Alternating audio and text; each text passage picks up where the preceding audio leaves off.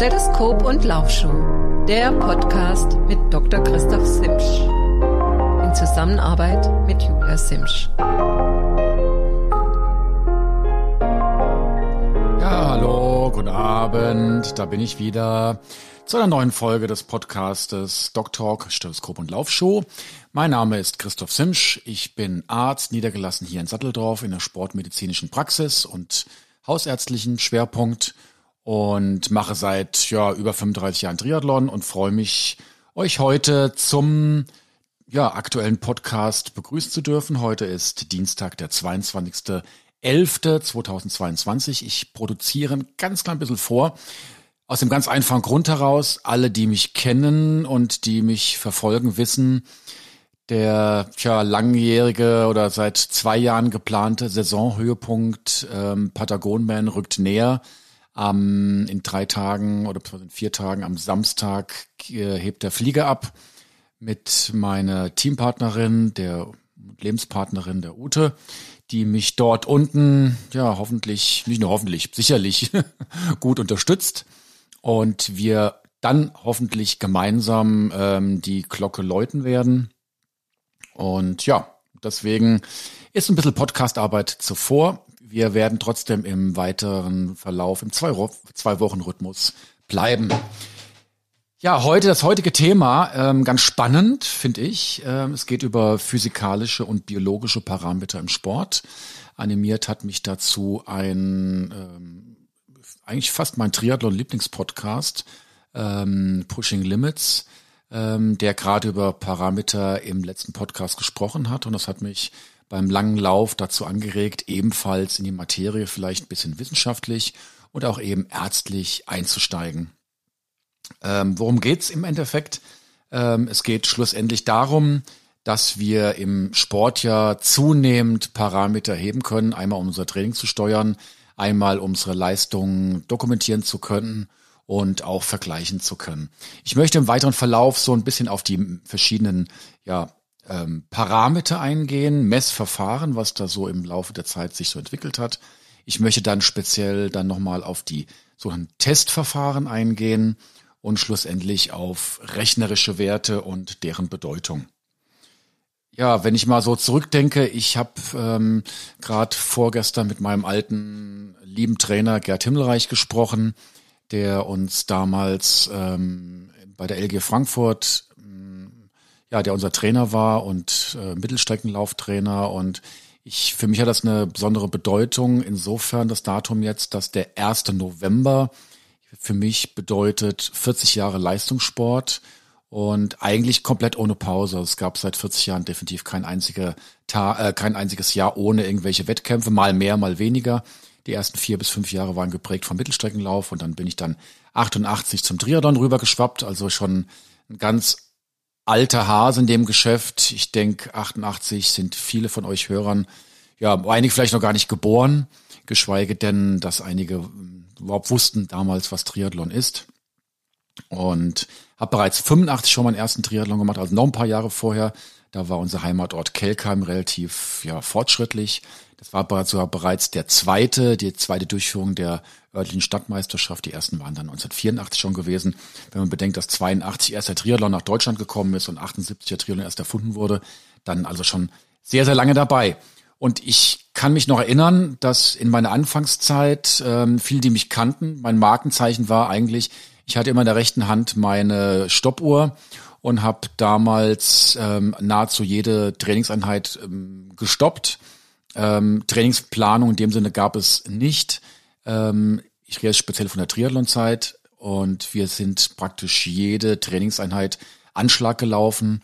Ähm, ich wusste genau, am Baum XY ähm, habe ich die in die Best äh, Zwischenzeit und ich wusste, okay, jetzt bist du drei Sekunden hinter der Bestzeit.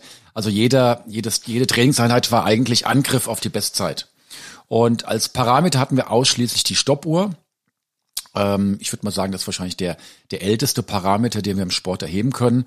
Ähm, es gab eine Zeit lang, da gab es eigentlich praktisch nur die Stoppuhr und dann beim Weitsprung vielleicht das Meterband noch und das war es dann auch gewesen. Der Nachteil war natürlich, dass die Stoppuhr lediglich die Zeit messen konnte. Ähm, genaue Angaben über Strecken, ja, gab es gar nicht. Das war ein großer, großer Wunsch gewesen. Ähm, genaue Werte hatten wir ausschließlich auf der Bahn, ja, genormt 400 Meter. Da wussten wir, okay, das Tempo kannst du laufen, die Zwischenzeiten werden gelaufen, gerade im Mittelstreckenbereich. Im Wald wurde das dann schon schwieriger. Es gab dann eine Zeit lang, dass ich dann bestimmte Strecken mit dem Fahrrad abgefahren bin, aber auch die die ähm, Fahrrad, ja Fahrradcomputer konnte man das noch gar nicht nennen, Computer gab es ja noch gar nicht. Die Fahrradtachometer ähm, ähm, waren ja dementsprechend damals auch noch sehr sehr sehr ungenau. Die genaueren kamen dann so um 1990 dann heraus im Endeffekt. Ähm, das waren also die ersten Parameter, die man erhoben hat. Und ein wieder ganz großer Traum war ja überhaupt gewesen, dass man Strecken ausmessen konnte. Ich habe damals zu meinem Trainingspartner gesagt, boah, stell dir mal vor, wir wüssten jetzt, wie weit wir heute gelaufen wären genau. Da könnten wir genau sagen, was für ein Tempo wir im Training laufen. Wir hatten schlussendlich äh, mit, mit äh, Läufen auf der Bahn so ein bisschen uns eingeeicht und wussten ungefähr, dass wir ähm, ziemlich genau, welches Tempo wir laufen. Auch da gab es eigentlich lockere Dauerläufe so gut wie nie. Äh, wir sind sowohl die Zehner als auch die Zwanziger als auch die Dreißiger in der Ironman-Vorbereitung eigentlich praktisch durchgehend im Viererschnitt gelaufen, manchmal auch knapp drunter. Das war unser Lauftempo gewesen und ja, es hat uns eigentlich ganz gut bekommen, muss ich sagen. Dann um die 1990, 89, 90 kamen dann die nächsten Parameter oder der nächste Parameter auf den Markt. Das waren die Pulsmesser. Ähm, heute mh, hm, fast schon wieder oldschool. Seit neuestem eigentlich schon wieder mehr in, mehr hip. Ich sage euch gleich auch warum. Ähm, oder kann auch gleich sagen. Ähm, der Puls ist einfach ein Parameter, den ihr leicht erheben könnt. Er gibt euch eine biologische Wertigkeit, was im Körper genau abläuft, ohne dass er großen Firlefanz drumherum braucht. Der Haken ist, dass der Puls relativ ist. Was bedeutet das? Ihr kennt das Phänomen, wenn ihr sehr ausgeruht seid, dass ihr leichter, viel leichter einen höheren Puls erreicht und wenn ihr müde seid, dass ihr einen viel, ja, es viel, euch viel schwerer fällt, auf eine bestimmte Herzfrequenz zu kommen. Das liegt einfach daran, hat mein ehemaliger Chef, der Professor Dr. Lehmann, herausgefunden. Es gibt mehrere Mechanismen, ähm, wie der Körper die, die, ja, die den Puls regelt. Schlussendlich kann man eines sagen, der ähm, das Herz hängt an, ja, an, an, einem, an einem Seil oder an einem, an einem Zügel. Einmal gibt, wird Gas gegeben durch das Adrenalin-Noradrenalin-System, also Stresssystem. Und zum anderen wird das Herz gebremst durch den Nervus vagus, also Nerv, der das Herz langsam macht, der beim Sportler ja sowieso eher einen hohen Tonus hat und deswegen auch der Sportler eigentlich eine niedrige Ruheherzfrequenz hat. Und ja, dieses Adrenalinsystem, ähm, Adrenalin, das Stresshormon, wirkt auf die Herzzelle und stimuliert die Herzfrequenz. Und wir wissen es auch aus der Intensivstation heraus, wenn wir das Herz permanent mit Adrenalin ähm, stressen und antreiben, dann schützt sich das Herz irgendwie. Und da gibt es mehrere Mechanismen. Einmal werden die Schlüsselstellen, an denen das Adrenalin auf der Zelloberfläche binden kann, weniger gebildet. Und zum, Ende, zum anderen werden, ähm, ja, wird die, ähm, werden die Rezeptoren, an denen das Adrenalin bilden kann, in das Zellinnere hineingeschleust. Und das geht relativ schnell. Ja, das kann von heute auf morgen passieren. Und deswegen sage ich diese Relativität der, der äh, Herzfrequenz, also auch wenn ihr einen Laktattest macht oder überhaupt irgendwelche Sporttests mit, Hilfe, mit ähm, Unterstützung der Herzfrequenz, müsst ihr versuchen, immer den Ermüdungszustand im Test zu simulieren, den ihr dann ähm, auch im Training haben werdet. Ähm, also es macht keinen Sinn, einen komplett ausgeruhten Laktattest zu machen und damit mit dieser Herzfrequenz ähm, komplett auf das Training im intensiven Bereich zu schließen, sondern das sollte ungefähr ähnlich sein. Unterm Strich sage ich den Athleten immer, hört trotzdem bitte nochmal auf euer Gefühl. Der, die Herzfrequenz ist super, um euch so ein bisschen zu bremsen. Aber wenn ihr an Tagen ähm, das Gefühl habt, dass ihr ähm, eure Zielherzfrequenz nicht erreichen könnt, dann äh, ist eben diese Down-Regulation, diese Mechanismen, die ich eben erwähnt habe, eingetreten und das Herz ist einfach nicht ganz so sensibel auf Adrenalin und es fällt euch deutlich schwerer, die Herzfrequenz zu erreichen. Dann hört bitte auf euer Gefühl und lauft eben ein paar Herzschläge tiefer.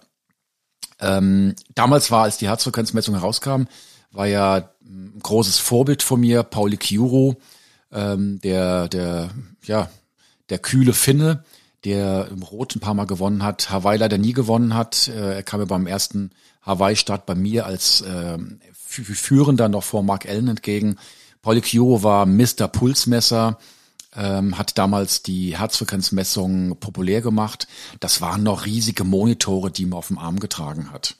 Und ähm, kann ich zu vergleichen mit den heutigen. Auch die Batteriedauer ging deutlich kürzer, aber es war schon mal eine Erweiterung äh, zur reinen Stoppuhr. Also man konnte jetzt äh, die Herzfrequenz messen und konnte schauen, wie die Belastung für den jeweiligen Körper ist. Und ich erinnere mich an meine erste Ironman-Vorbereitung 1992. Ich habe mir dann ähm, mittels eines Laktattestes, kommen wir gleich noch drauf, eine Herzfrequenz bestimmt im Grundlagenausdauerbereich. Ich kann sagen, es war damals 160 Obergrenze. Und das habe ich mir so eingestellt. Und ich bin, egal was passiert ist, berghoch, bergab, habe ich, habe ich versucht, immer möglichst knapp an diese 160 ranzukommen, ohne die zu überschreiten. Fast schon sklavisch, muss ich sagen. Heutzutage würde ich sagen, naja, fast ein bisschen zu sklavisch, aber die Ergebnisse damals haben trotzdem für sich gesprochen. Die waren ja doch noch nicht so schlecht gewesen. Ähm, wir haben damals eigentlich gehofft, wir würden unter zehn Stunden machen und sind dann direkt an die zehn, an die neun Stunden rangelaufen. Das im ersten Ironman, damals mit Stahlrahmen, unter den Bedingungen mit Badehose und Leibchen. Ich denke, es war gar nicht so schlecht gewesen. Dann gab es einen, einen äh, weiteren Parameter, den hatte ich vorhin schon erwähnt, das war der Tachometer. Viele von euch kennen noch die ganz alten Hasen, dass es Tachometer gab, die ja mit einer starren Stahlachse ähm, ein Zahnrädchen gedreht haben, welches sich unten am ähm, an der Achse der, ähm, des, des Vorderrads befunden haben. Die waren, es waren die ersten Tachometer, die komplett ungenau waren. Ich sag mal plus minus 20 Prozent Fehlerquote. Die genaueren Tachometer, die kamen etwas später auf. Ähm, ja, auch so Ende der 80er Jahren. Die waren vorne mit Magnet. Ähm, und man musste dann in den, in den kleinen, mittlerweile schon kleinen Minicomputer lediglich den Reifenumfang eingeben. Ich erinnere mich noch daran, dass ich dann in der Wohnung ähm, drei Reifenumdrehungen gemessen habe, dann geteilt durch drei, um die Fehlerquote möglichst gering zu halten und dann diese diesen Radumfang in den Recht in den Computer eingegeben habe, so dann eigentlich die die die Geschwindigkeit, die raus errechnet wurde äh, und die entsprechende Entfernung doch relativ gut funktioniert hat. Ein Traum war natürlich gewesen, sowas beim Laufen zu haben. Äh, hatte ich anfangs erwähnt. Äh, was wäre das toll gewesen, hätten wir ein GPS gehabt, so wie wir es einfach heute jetzt einfach kennen. Und die GPS-Geräte, ja, die geben uns natürlich eine ganz andere ähm, Möglichkeit. Wir haben ähm, die Möglichkeit, ähm, Geschwindigkeit, Ort, sogar Navigation komplett zu steuern. Und das war früher ein Traum gewesen, heute eigentlich schon fast Selbstverständlichkeit. Ich erinnere mich an die ersten ähm, GPS-Geräte ähm, am im Armbandbereich, also im Uhrbereich. Die waren zwar eine riesige Kasten gewesen. Und mittlerweile ähm, ist so eine GPS-Uhr ja komplett alltagstauglich mit einer Batterie von zwei, drei Wochen, wenn es nicht dauernd im Messmodus sich befindet. Das sind so die, die Grundparameter, die uns momentan im, im Sport helfen.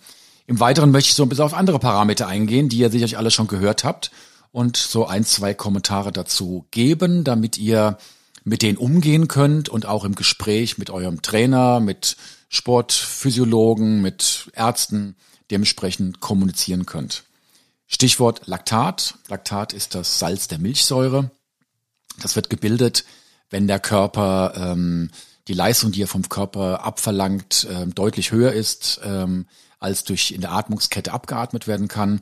Ohne jetzt zu tief in die Biochemie zu gehen, ähm, Laktat puffert das NAD in NADH2 ab und verhindert so, ähm, ja, dass die Leistung abgebrochen werden muss. Allerdings ist Laktatbildung eine Stoffwechselsackgasse.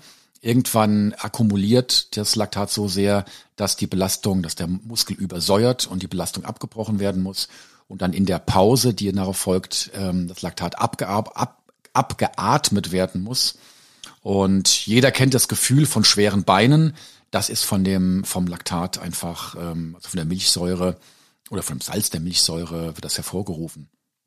Früher dachte man, dass Laktat für den Muskelkater verantwortlich ist, aber das hat sich natürlich nicht bestätigt. Ähm, ich, wann habe ich mein Abi gemacht? 87? Ja, 87 musste ich noch lernen, dass Laktat für die für den Muskelkater zuständig ist, obwohl damals schon in der FAZ ein äh, Artikel erschienen ist, dass wohl kleine Mikrotraumata dafür ursächlich sind. Äh, das hatte ich dann damals der unserem Sportlehrer vorgetragen. Er meinte, ja, hm, super interessant. Aber denkt dran, für euer Abi müsst ihr noch lernen, dass äh, Laktat für den Muskelkater zuständig ist. Also dem ist nicht so. Das sind keine Mikroverletzungen. Damals auch schon sehr ähm, abgehoben, eher für im Hochleistungssport gedacht. Ähm, die Spirometrie. In der Spirometrie wird, ähm, werden die Atemgase gemessen ähm, und teilweise Breath to Breath, wie es schön heißt. Also jeder Atemzug wird gemessen. Was bedeutet das? Die Sauerstoffaufnahme, also wird nicht die Lungenvolumina gemessen, die werden auch gemessen nebenbei, sondern die Sauerstoffaufnahme. Das bedeutet wirklich, was nimmt der Körper auf? Ja, die Luft hat rund 21 Prozent Sauerstoff und die Ausatemluft dementsprechend fünf bis sechs Prozent weniger, also dass der Sauerstoff, der aufgenommen wird. Und die maximale Sauerstoffaufnahme, also das, was der Körper bei maximaler Anstrengung und ähm, ähm, aufnehmen kann, das ist eigentlich der Parameter, um eine Leistungsbeschreibung vornehmen zu können. Ähm, zu meiner Anfangszeit als Sportmediziner galten Werte um 80 herum ähm, als tja, ganz, ganz selten und aber als Notwendigkeit, um die Weltspitze vorzudringen. Mittlerweile werden Werte gemessen, also 80 Milliliter pro Minute pro Kilogramm Körpergewicht. Mittlerweile sind ähm, Athleten dokumentiert, die das an die 90 heranschaffen. Da seht ihr auch, dass das Körpergewicht natürlich auch dementsprechend ähm, das mit beeinflusst, ähm, weil ja einfach da der, der Quotient dementsprechend gezogen wird. Ähm, so eine Spiroergometrie, auf den Laktattest komme ich nachher nochmal drauf, so eine Spiroergometrie wird durchgeführt. Einmal kann sie stationär durchgeführt werden, dass ihr eine Atemmaske habt, ähm, auf dem Fahrradergometer sitzt, ganz normalen Stufentest durchführt. Da kann auch ein EKG mitgemacht werden, da kann auch parallel Laktat abgenommen werden und dabei die ähm, ähm, Atemvolumina und die Sauerstoffaufnahme gemessen wird. Ähm, was kann man noch daraus sehen? Man kann sehen, ähm, es gibt so ein Stichwort äh, ventilatorische Schwelle.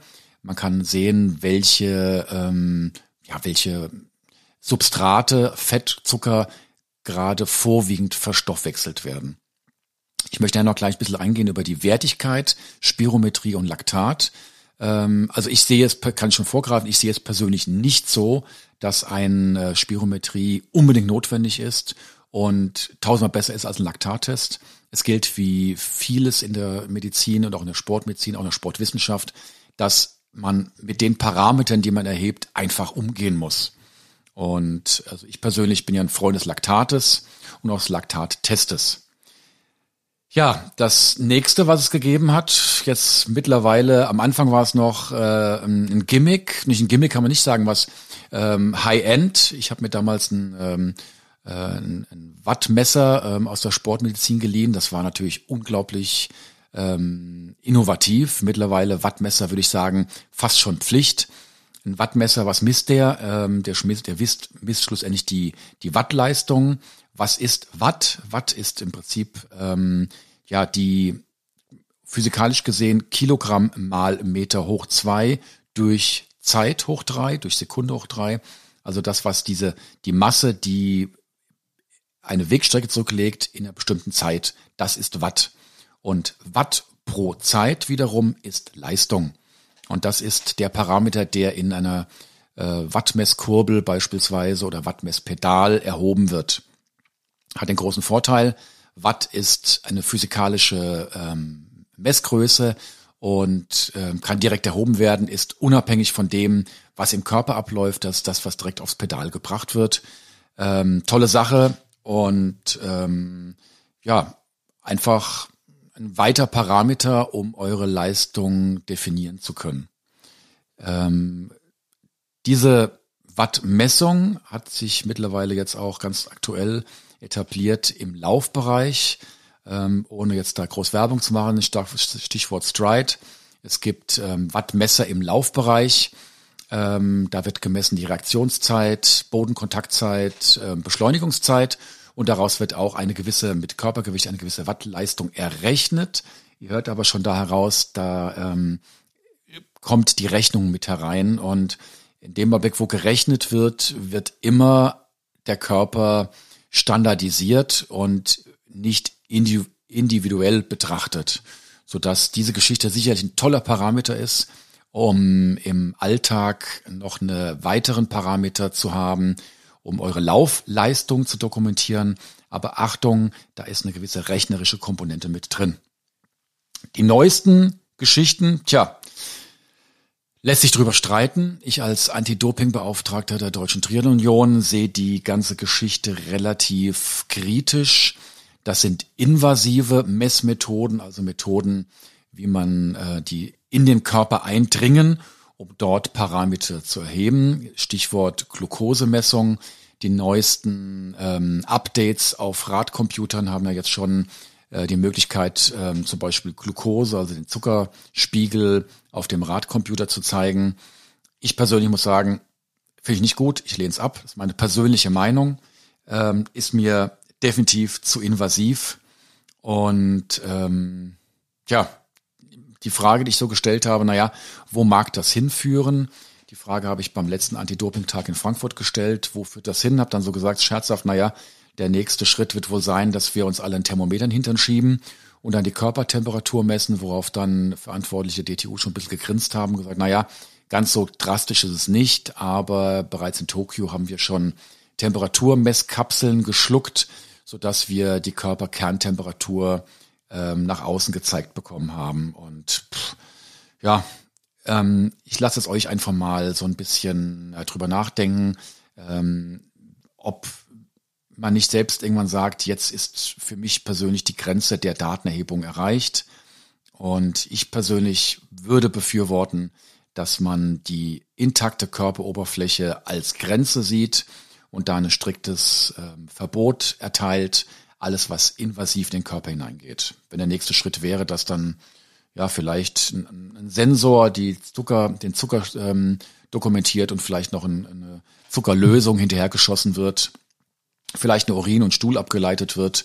Also, dass einfach nur noch gestrampelt wird, aber da hat man ja auch die Wattleistung vorne drauf. Also, dass man eigentlich den, dass der, der Sinn, das Gefühl für den Sport komplett verloren geht und nur noch nach Parametern trainiert wird. Und anhängend zur Glucose möchte ich noch zwei weitere. Ist ja ein Messparameter, ein biologischer. Ähm, es gibt natürlich auch die Möglichkeit, das haben wir früher bei den ähm, Kanuten der Kanu-Nationalmannschaft gemacht, deren Mannschaftsarzt ich fünf Jahre war, wir haben morgens CK-Werte und Harnstoff gemessen. CK ist die Kreatinkinase, ist ein Parameter dafür, wie stark die muskuläre Beanspruchung ist. Und Harnstoff ist einfach ein Parameter, um zu sehen, ähm, wie sehr der Eiweißstoffwechsel in den Katabolenbereich hineinschlittert. Ähm, man hat ganz früher gehofft, dass diese Parameter man nutzen könnte, um Übertraining anzuzeigen. Ähm, Übertraining übrigens das nächste Thema in zwei Wochen. Und da werdet ihr auch dann mitbekommen und mal genau gezeigt bekommen, dass das einfach viel zu simpel gedacht ist. Übertraining ist mehr als das Erheben von zwei, drei Parametern und das Erheben von Laborparametern. Ja, ähm, eine weitere Variable, Variable, die man messen kann im Sport, das ist auch jetzt so die letzte, die mir in den Sinn gekommen ist, das sogenannte Herzfrequenzvariabilität. Was ist das? Es wird in Ruhe geschaut, wie regelmäßig ein Herz schlägt. Jetzt wird ihr sagen, boah, je regelmäßiger ein Herz schlägt, desto besser ist es. Denkt man erstmal so ganz primär. Aber das Herz hat eine natürliche Variabilität, die auch zum Teil atemabhängig ist. Je gestresster der Körper ist, desto höher ist die Herzfrequenz und desto regelmäßiger wird der, die Herzfrequenz. Das bedeutet also, dass die Herzfrequenzvariabilität ähm, ein guter Parameter dafür ist, inwieweit der Körper gestresst ist. Und das lohnt sich auf jeden Fall dann zu messen. Das bieten viele Uhren an. Da müsst ihr morgens ganz ruhig liegen und dann wird diese ähm, Geschichte gemessen. Ja, das war so erstmal ein kleiner Exkurs zu den ganzen Parametern. Ihr seht eine ganze Menge, die einfach da existiert. Ich persönlich, oldschool, alte Hase, ich sag, wichtig, Parameter heben, aber hört bitte auch auf euer Körpergefühl. Äh, kleines Anekdötchen am Rand. Ähm, wir haben vor zwei, drei Jahren haben wir Tempolauf der Bahn gemacht und haben ähm, Tausender gelaufen. Und ähm, das waren, wir sind die Tausender sechs oder sieben Mal alle in 320 gelaufen mit einer bestimmten Pause. 320 bedeutet 40 Sekunden auf 200. Ich bin die ersten 1000 auf Position 2 gelaufen und ein Mannschaftskollege von mir auf Position 1. Ja, sind wir losgelaufen und ich habe mich nur gewundert, hey, warum schaut der alle 10 Meter auf seine Uhr drauf? Dann habe ich ihn gefragt, wir sind auch dann 320 gelaufen habe gesagt, naja, sag mal, warum, warum laufen wir jetzt 320? Was hat er gemacht? Ja, ja, ich, ich muss ja drauf gucken. Ich muss ja genau das Tempo laufen können. Und ich habe gesagt, so, jetzt zeige ich euch mal was. Habe dann alle Uhren abgelegt, habe gemeint, stoppt mal schön mit und bin dann die 1000 Meter gelaufen, komplett nach Gefühl, ohne Uhr, ohne alles. Und gut, etwas übermotiviert bin ich die ersten 238 gelaufen und dann in 40, 40, 40 und 40, ähm, worauf dann das große Erstaunen der mh, hm, ja, jugendlichen Nachwuchsathleten gewesen ist, ja, wie ich das machen würde. Und ja, das ist halt die, das Körpergefühl und ähm, das möchte ich euch nochmal ganz nahelegen. Hört auf euren Körper, ähm, schaut, dass ihr nicht abhängig werdet von Parametern, die ihr erhebt. Es soll schon Leute gegeben haben, die am Wettkampf angereist sind und weil die Batterie der Wattmesskurbel nicht funktioniert hat, wieder abgereist sind.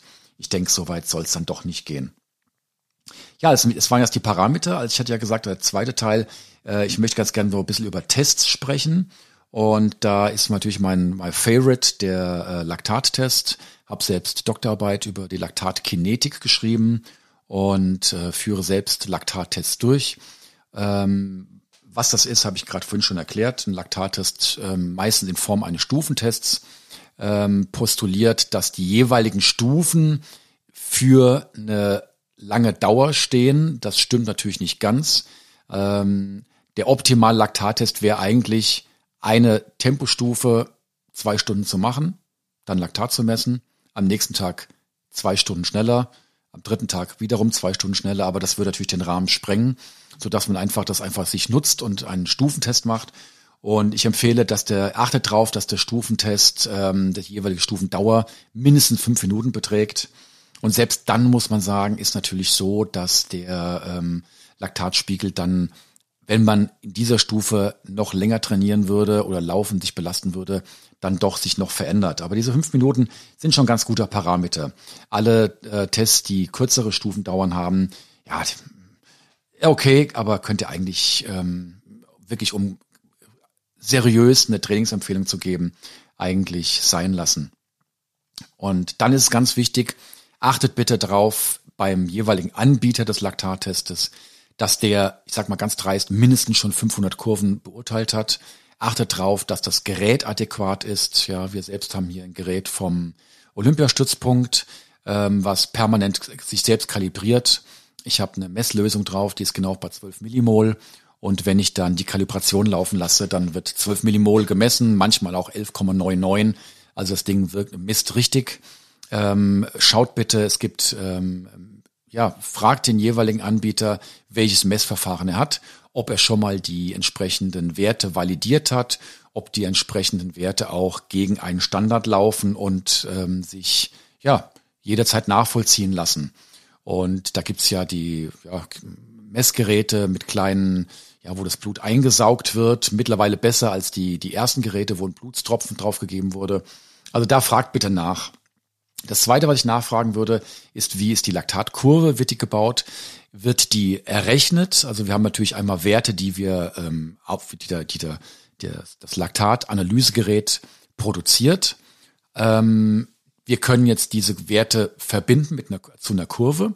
Oder ist das gar ein Programm, was diese Messwerte idealisiert, also fittet und den optimalen Graph in Anführungsstrichen, in Anführungsstrichen optimal dazwischen legt.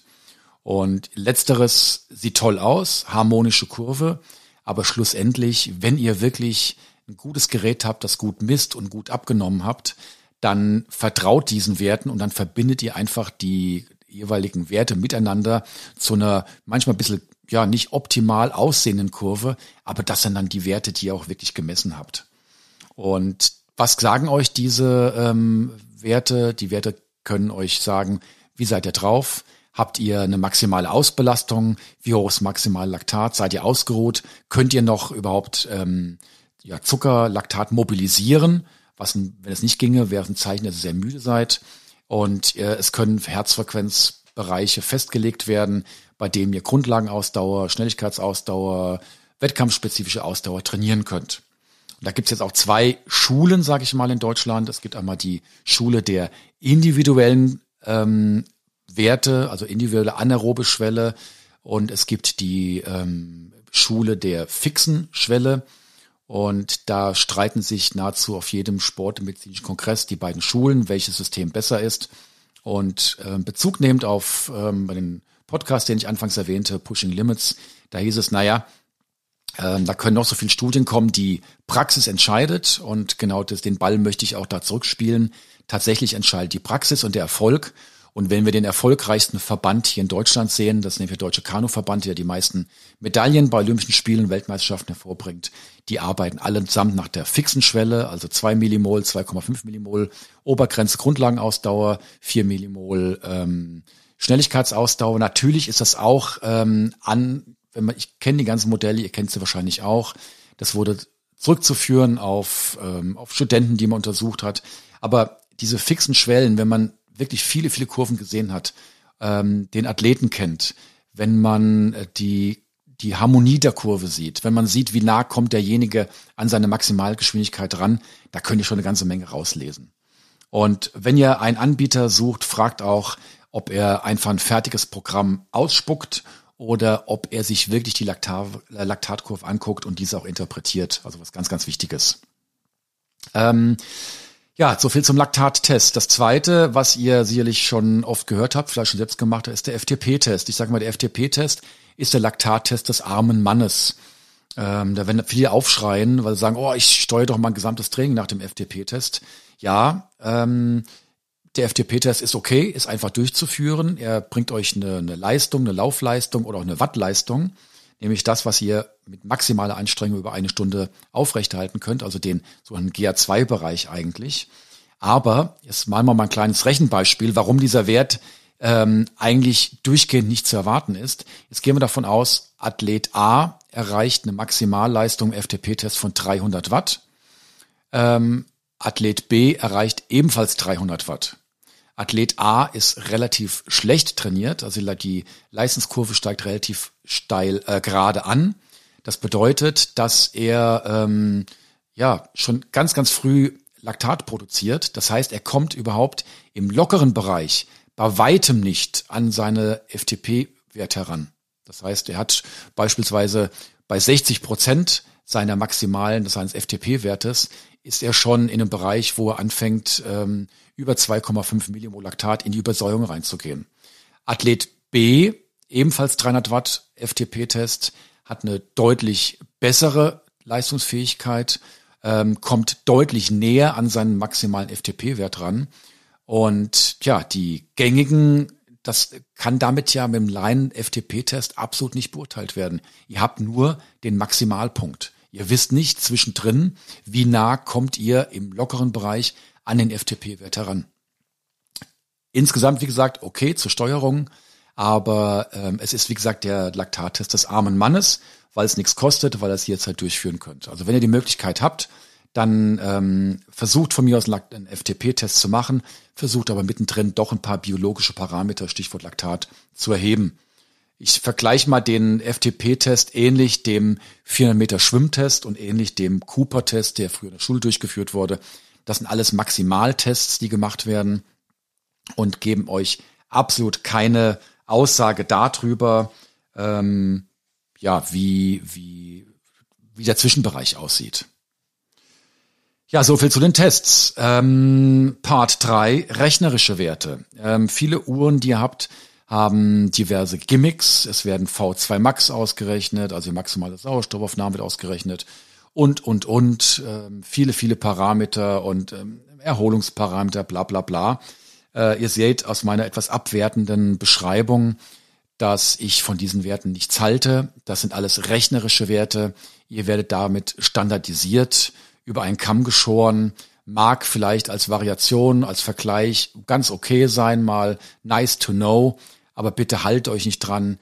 Äh, ich sage mal ganz dreist, ich glaube, euer Gefühl, wenn ihr es entwickelt habt, ist deutlich besser und deutlich mehr zu gebrauchen als irgendwelche rechnerischen Ver Verfahren. Und leider ist die Entwicklung der Sportuhrenindustrie doch mittlerweile so weit, dass ähm, tja, man vor lauter Gimmicks und vor lauter Funktionen ähm, ja bei manchen Uhren sogar die reine Stoppuhrfunktion schon wieder vergessen hat. Ähm, und ja, ich denke, das ist eine Entwicklung, die eher suboptimal ist. Ja, ich hoffe, es hat euch gefallen. Das war jetzt ein äh, relativ, äh, ich denke, ganz kurzweiliger Exkurs in die äh, Parameter der äh, Sportmedizin. Es sind wieder bereits 35 Minuten vergangen. Ich bin immer erstaunt, wie schnell die Zeit vorbei rast. Am liebsten würde ich euch noch ein paar Anekdötchen, die den Podcast versüßen. Aber diese Anekdötchen hebe ich mir auf für den Podcast nach dem Rennen in Patagonien. Hab die neuen Wetterforecasts gehört, aber die ändern sich praktisch, muss man sagen, fast schon stündlich. Liegt sicherlich an der geografischen Lage da unten in Südchile. Und die aktuelle Voraussage ist ja wohl sechs bis acht Stunden Sonne, etwas Regen, Windböen um 50 Stundenkilometer, zum Glück eher von schräg hinten. Ich hoffe, das bleibt so. Wassertemperatur 11 Grad, immerhin, keine 9 Grad, wie vorher gesagt. Und die morgendliche Temperatur am Start beträgt ähm, 4 bis 5 Grad. Ja, es wird also zumindest kein Schwitzwettkampf, das kann man jetzt schon mal sagen. Also ich freue mich drauf. So richtig heiß bin ich noch nicht, bin noch ein bisschen müde vom Training, aber ich glaube, ähm, spätestens wenn ich Flieger setze oder ich glaube spätestens, wenn ich meine Sachen hier packe und dann die Athleten da unten sehe, ähm, ist eine super Community, ganz anders als bei den anderen großen Rennen, die ich in den letzten Jahren gemacht habe. Wir sind über Facebook bereits ähm, verbunden. Ähm, einer hat jetzt schon eine, eine, eine Steak- und Biergruppe ausgerufen, dass man sich gegenseitig mal kennenlernt im Vorfeld. Ähm, gegenseitig wird geholfen, Tipps gegeben, ähm, Dinge transportiert, äh, die ein anderen, einer nicht hat. Ähm, ganz tolle Sache und ich glaube, es war die richtige Entscheidung, sich dort angemeldet zu haben und ja, wir freuen uns drauf. Es wird spannend. Ich werde euch berichten. Und ja, dann sehen wir uns oder sprechen uns dann nächste Woche zur neuen Folge des Podcastes zum Thema Übertraining, das ich diese Woche schon produzieren werde. Und dann zum nächsten richtigen Podcast, dann nach dem Patagonman. Bis dahin verbleibe ich als euer Christoph. Macht's gut, trainiert schön und hört auf euch.